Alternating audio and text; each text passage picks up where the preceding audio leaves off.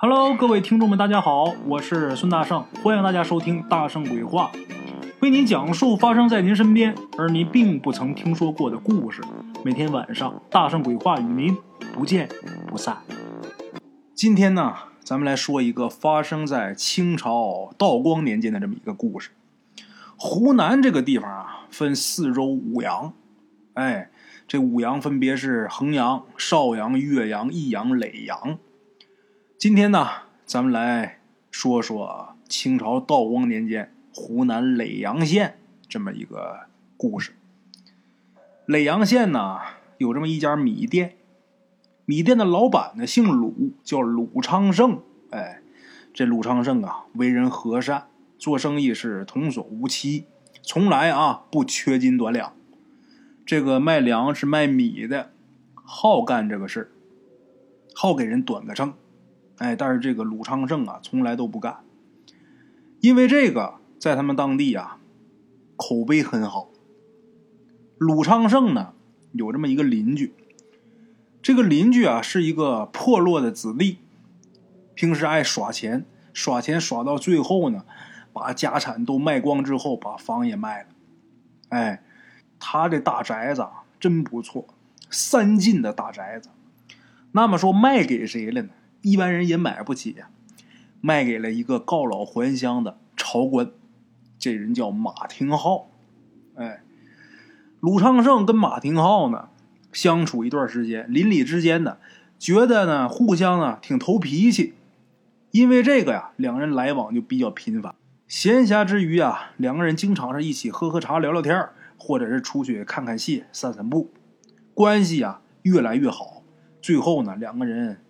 极其亲密，就跟亲哥们儿似的，相见恨晚呐。哎，话说有这么一天上午啊，鲁昌盛把店里的活儿忙完之后，小事呢就都交给伙计了，交代几句呢，他就去找马廷浩喝茶了。他没事总去老马家喝茶，马廷浩家茶好。哎，结果到了马廷浩他家之后啊，看到他们家是大门紧闭。这鲁昌盛啊，就有点纳闷怎么这个点儿啊，这大门还关着呢？平时没有这时候啊。伸手敲敲门，啪啪啪一打门，结果里边没人答应。他感到挺奇怪的啊，这为什么呢？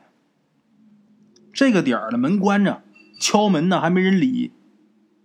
那没人理，走吧，走了。回家之后呢，吃了个午饭，又歇了一会儿。这个鲁昌盛啊，又到他这个邻居马廷浩家来了。结果呢，这会儿他们家的大门呢还是关着呢。这时候鲁昌盛啊，觉得不对劲儿了，不对劲儿了，想看看怎么看呢？你得翻这个墙上的趴墙头看。啊那三进的大宅子，那院墙也高，他也上不去，岁数也不小了，怎么办呢？左右一撒嘛，哎，一看，在这个路边啊，有这么一个倚着墙根坐着的小乞丐。鲁昌盛一看，哎呀，太好了，这真是想睡觉来了个枕头啊！来来来，小孩你过来。这小孩一看有人叫啊，从地上一轱辘站起来了，跑过来了。过来之后啊，鲁昌盛给了这小孩一文钱，给这小乞丐啊，给了他一文钱，让他呀。爬到这个马家这个围墙上面，往院里边看看，看看院里边到底有没有人呢？这怎么回事？来两回敲两回门都没开呀！这小乞丐啊，拿了钱之后很高兴啊，小孩他灵巧啊。另外一个这个在外边要饭的小叫花子、小野孩那身手也好，哎，也皮实，腾腾腾，几下啊就穿上去了。穿上去之后，两个手搭这个墙头上面。往上一金，这脑袋往里边一看，这一看，这小孩哎呀一声，从这墙上就掉下来。怎么了？吓的！这小孩掉下来之后就喊：“死人了！里边死人了！”鲁昌盛一看这小孩这样，过去一把就把这小孩肩膀给抓住了，就给提溜起来了，就问他怎么了？你看着什么了？这小孩说：“死人啊！”院子里边好几个死人在那儿啊，浑身都是血的死人啊！这小孩整个就吓蒙圈了。鲁昌盛一听这小孩这么说，他也蒙圈了啊！这这怎么办呢？小孩说：“院子里边都是死人，这怎么办呢？”看一眼马家紧闭的这个大门，鲁昌盛想了一会儿，然后赶紧带着这小乞丐啊，奔这个县衙去了。走走走走走，报官去。哎，报官之后，很快县衙一队人马就来了，跟着鲁昌盛啊，就到了马家了。有一个身手比较灵活的衙役，翻墙入院，进去之后把这大门给打开。大门一打开，大伙往里边一进，个个都吃惊不已呀。院子里边躺着马家几个下人，个个浑身是血呀，这个死状极其惨烈。往屋里边走，马廷浩和他夫人，还有马廷浩的一个小妾，也是身中数刀，身上就全是眼儿，就给扎成筛子了，倒在血泊之中。来吧，仵作先验尸。一开始仵作跟着就来了，说有命案，好多个尸体啊，人直接就跟着来了。这仵作一验尸啊，马家所有的人呢。死因都是被利器所伤，所谓是刀刀致命，这刀全往要害上扎。哎，你像屁股上、大腿上一刀没有，但是身上五脏六腑这些地方哪儿都有刀口，这是相当专业呀。哎，有这么一个街坊啊，跟衙役报告，就说呀，昨天晚上子时从马家门口经过的时候，听到里边传出哭声了，但是呢，很快就没有声音了。他说：“当时啊，以为自己的耳朵听错了，然后就走了。”这个鲁昌盛啊，因为他跟马廷浩他两家是邻居嘛，啊，就一墙之隔，所以呢，这衙役啊也传问鲁昌浩全家，问有没有听到隔壁院子里边有什么声音。结果大伙都说没有啊，昨天晚上睡得都早，没听见有什么声音啊，提供不出来线索。最终呢。这个县衙门的老爷给判这个案子啊，是一伙富有经验的杀手，他绝对不是普通人，绝对是相当专业的专业杀手。他们干的，他们来这干的目的是什么呢？看家里边啊，倒是也丢了点东西，但是丢的不多。那他们的目的就是仇杀。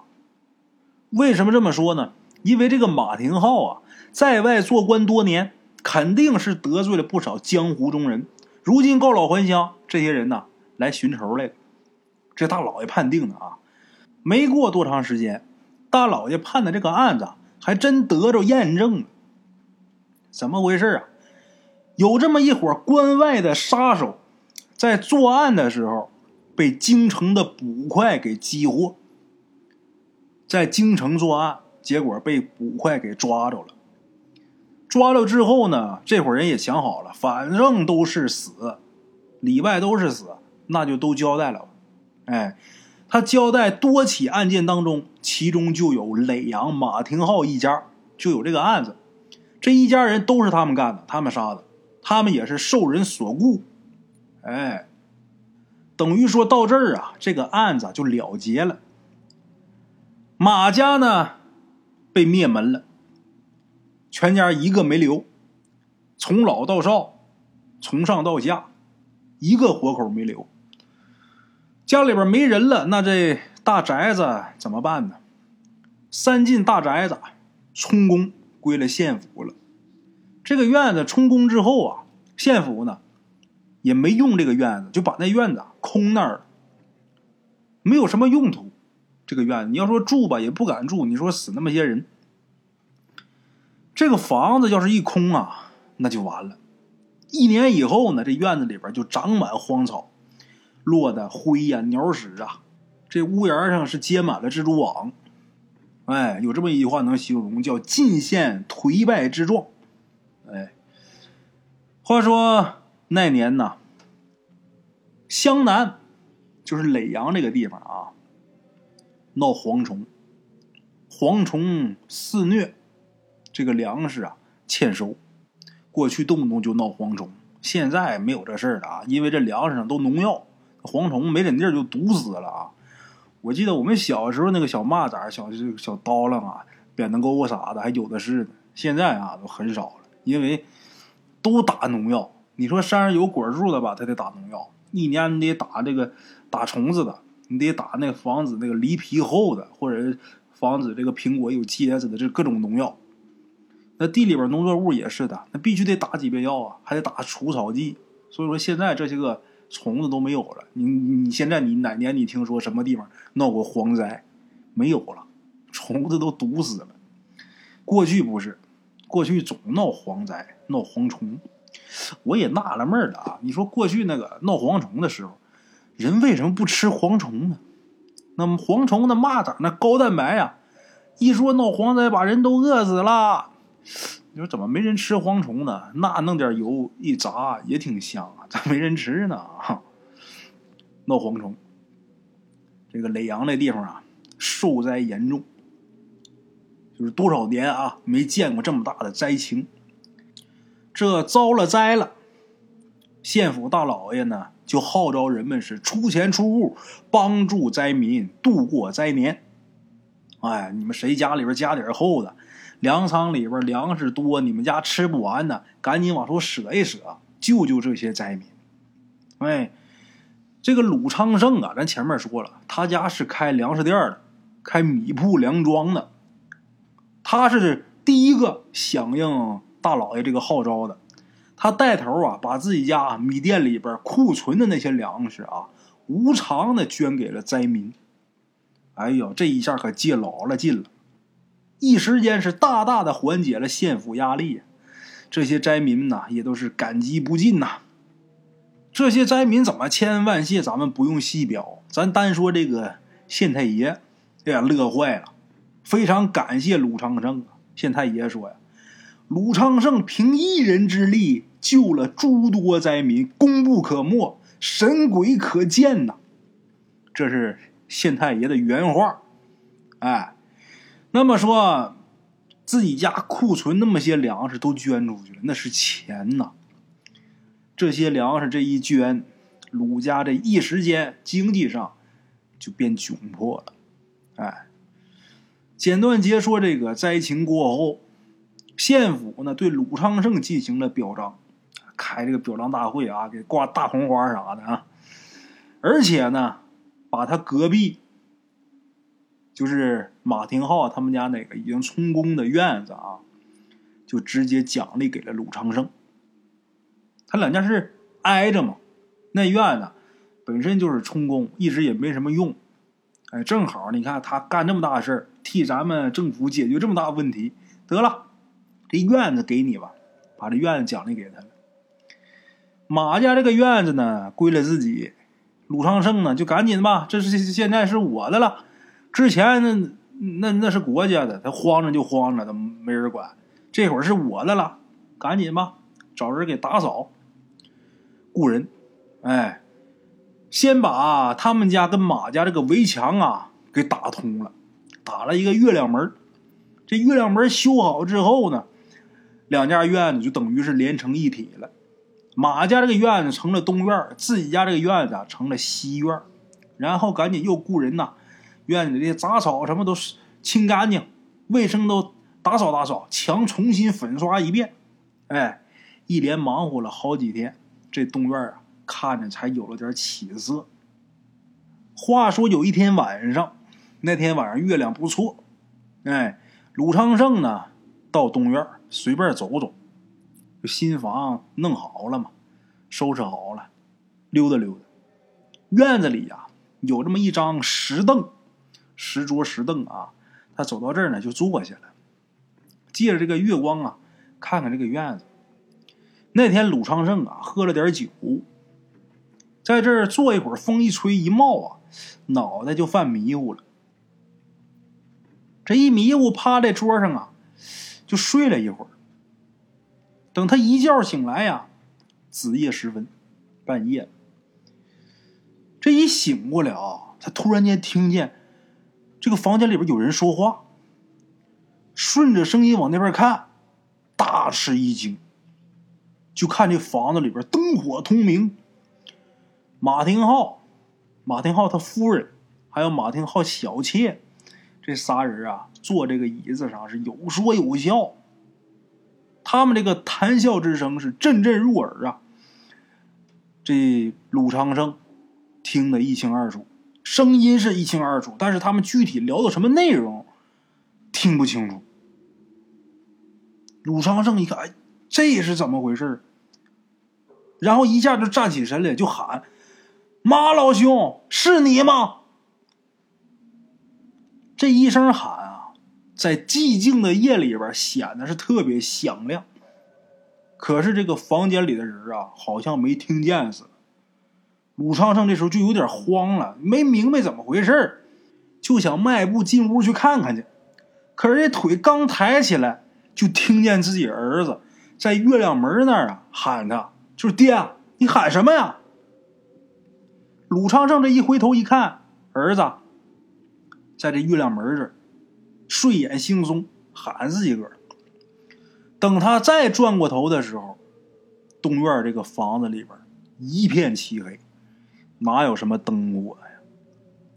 刚才呀，他儿子是起来起夜上厕所，正好走到这儿的时候，听见他爹在那嗷唠一嗓子。他赶紧问他爹：“你喊什么呀？”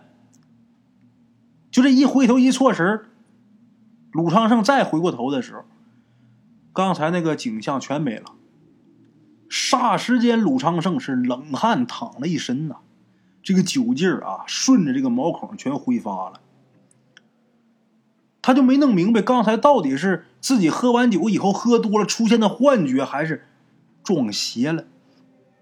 没敢多想，赶紧呐回了西院儿。哎，回去以后一夜无话，次日天明。话说第二天一早。鲁昌盛他媳妇儿啊，叫他起床。平时都是鲁昌盛先起，因为他起来要去铺子里边啊。今儿个呢，他媳妇先起的。他媳妇起来的时候叫他：“哎，你今儿不去铺子里了？”叫他，叫他的时候，他媳妇就发现鲁昌盛啊脸色发青。他媳妇叫他呀，好像听不见似的。媳妇一看不好，丈夫恐怕是病了，赶紧啊！叫下人请大夫。他家条件好啊，有钱啊。虽说捐了那么些粮食，但是瘦死的骆驼比马大呀。哎，请郎中，连续请了好几个郎中，结果都没查出来这鲁昌盛到底得的什么病，没断出来。都说他脉象平稳呐，不像有病的样儿。他来了，那怎么办呢？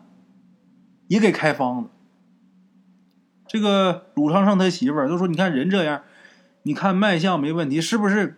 其他方面有什么问题？你给开个方子。”这位大夫一看，那你有这要求就给你开吧。开的都是一些补药、无关紧要的药。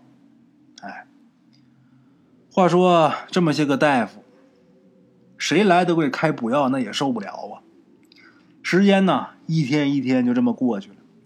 鲁昌盛的病呢是越来越重，一开始是脸色发青嘛，最后就是从脸色发青发展到全身发青，这个眼睛啊里边全是红血丝，布满血丝。鲁夫人看着鲁昌盛这病，心里边啊着急，请这些大夫也没用，你说给开那些个人参、鹿茸啥的。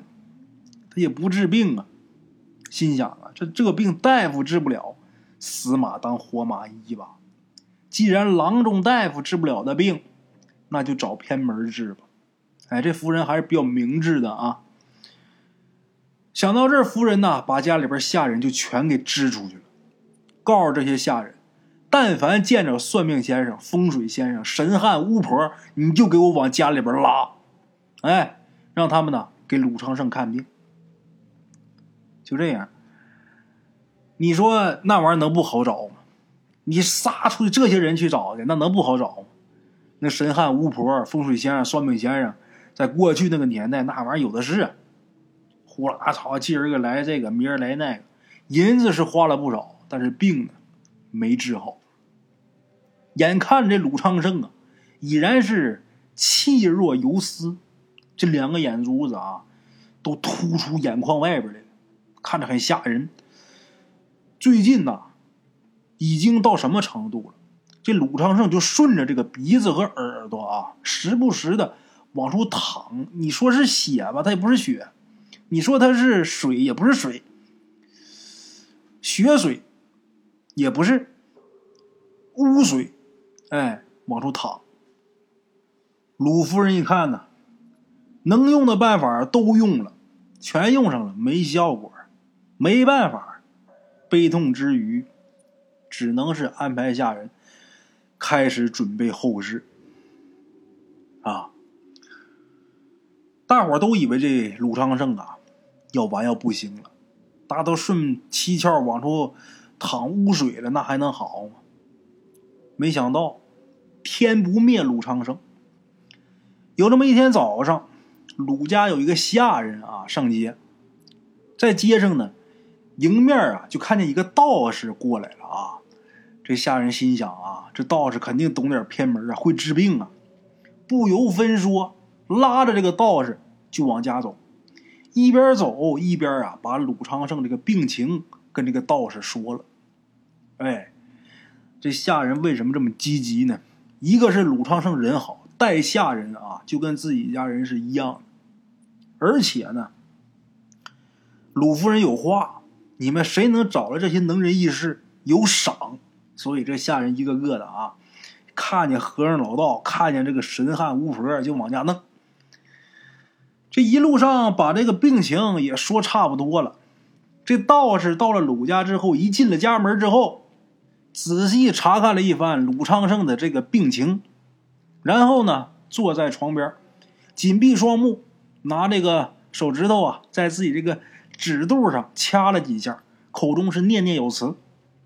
然后呢，这道士睁开眼睛，跟鲁夫人就说：“无量天尊，贫道请善人去东院正门门口向前走十步，然后挖地三尺三寸。”把挖到的东西拿回来就行了。什么意思？你去东院正门往前走十步，往下挖，你能挖着东西，挖着东西给我拿回来就行了。这个鲁夫人一听完之后，赶紧安排自己两个儿子还有两个下人去东院。哎，这事儿啊，光让下人干也信不着，把自己俩儿子都给安排去了。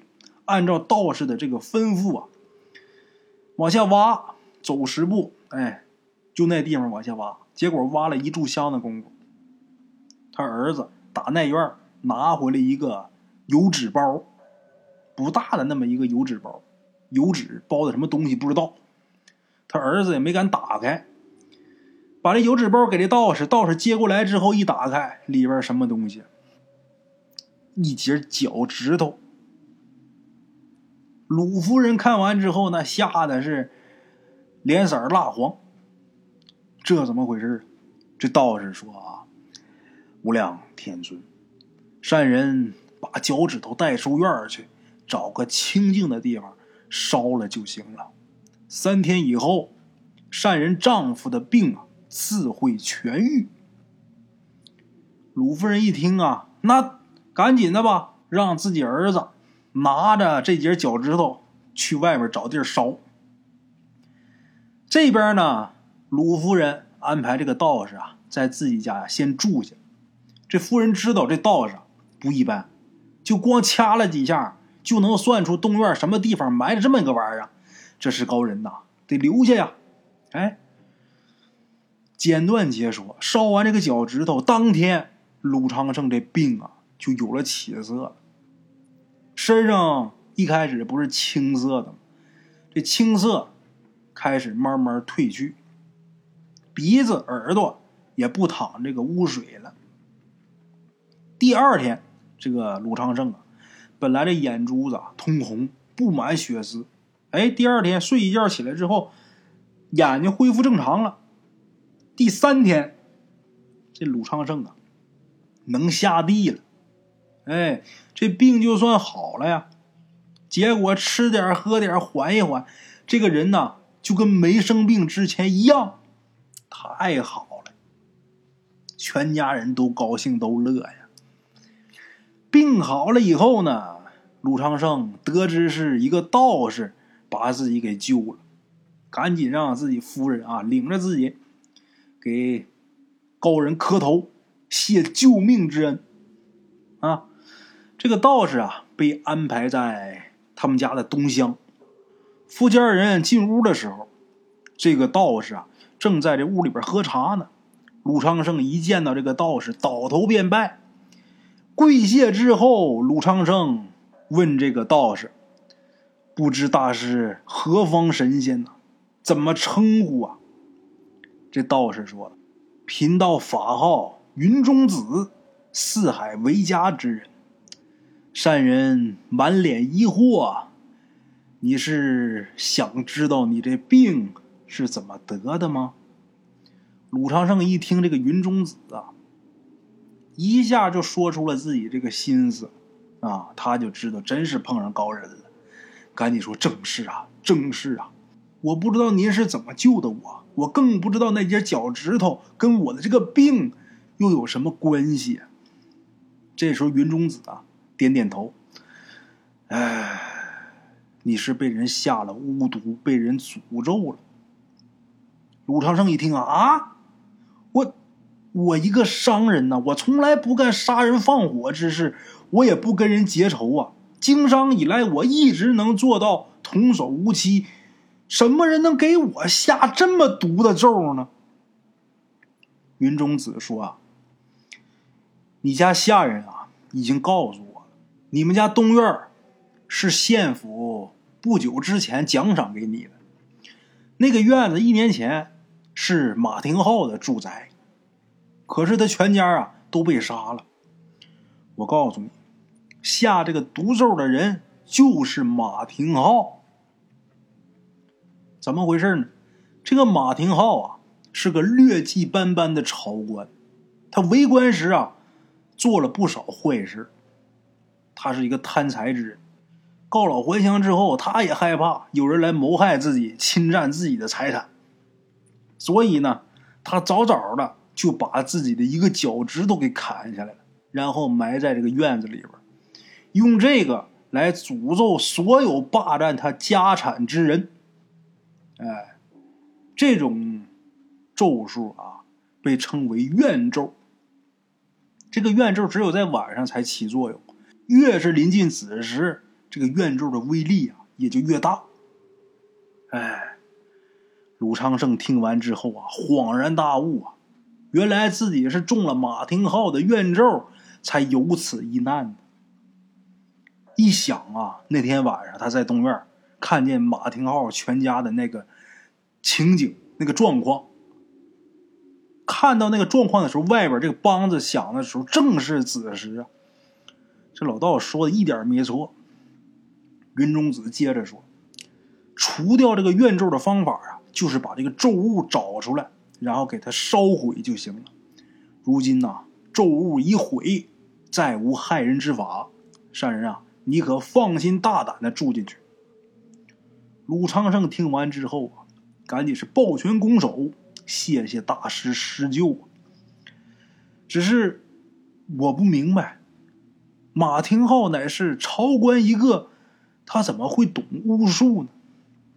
云中子这时候叹口气就说：“哎。”无量天尊，马廷浩为官之前是一个神汉，他懂些巫术。为官之后贪得无厌，大捞金钱。为了守住这些金钱呐，他才用巫术。善人啊，你可以在你们家东院寻找，他一定藏有不少金钱。鲁长胜听完之后更迷糊了。就说大师，您又是怎么知道这些的呀？这云中子啊，停了停，顿了顿，然后我说呀：“真乃天意啊！马廷浩为官之前，跟我就是同门师兄弟，他一切的事啊，我都知道。所以说呀，正是因为你碰上我，你才捡回一条命啊！这就是天意啊！如果不是我，换任何一个人呐，也无力回天。鲁昌盛啊，一听这个老道这么说，犹如醍醐灌顶，明白了，真是天意。这个事儿啊，别人还真弄不了，就好像冥冥之中啊有人安排一样。鲁昌盛赶紧向云中子致谢。当天，这鲁昌盛在云中子的指点下，很快就在东院这个地底下挖出了不少金银财宝。鲁昌盛啊，把这些个金银财宝拿到一块一盘算一扒拉，这些金银财宝加上这个东院这些个房子的价值，总额呢？正好是自己捐出去的那些粮食的三倍，一文钱都不多，三倍。鲁昌盛啊，连连称奇呀。云中子告诉鲁昌盛：“苍天有眼，老天爷从来不会亏待任何一个善良之人。”哎，好了，各位老铁们。我也想分我个院子，一挖底下都是金银财宝。问题是现在他不闹蝗灾啊，估计我也没这个机会了啊。即使他闹蝗灾，我家这点粮食好像也救不了几个人啊。明天见。路边的茶楼，人影错落。用声音细说神鬼妖狐，用音频启迪人生。欢迎收听《大圣鬼话》。Hello，大家好，我是主播孙宇，吃完了饭，然后就回到自己的课室上啊。喜马拉雅、百度搜索“大圣鬼话”，跟孙宇、孙大圣一起探索另一个世界。那天山女子独守空城，也只是感谢鬼友们，感谢鬼友们，感谢鬼友们一路陪伴。大圣鬼话，见字如面。欲知后事如何，且听我下回分说。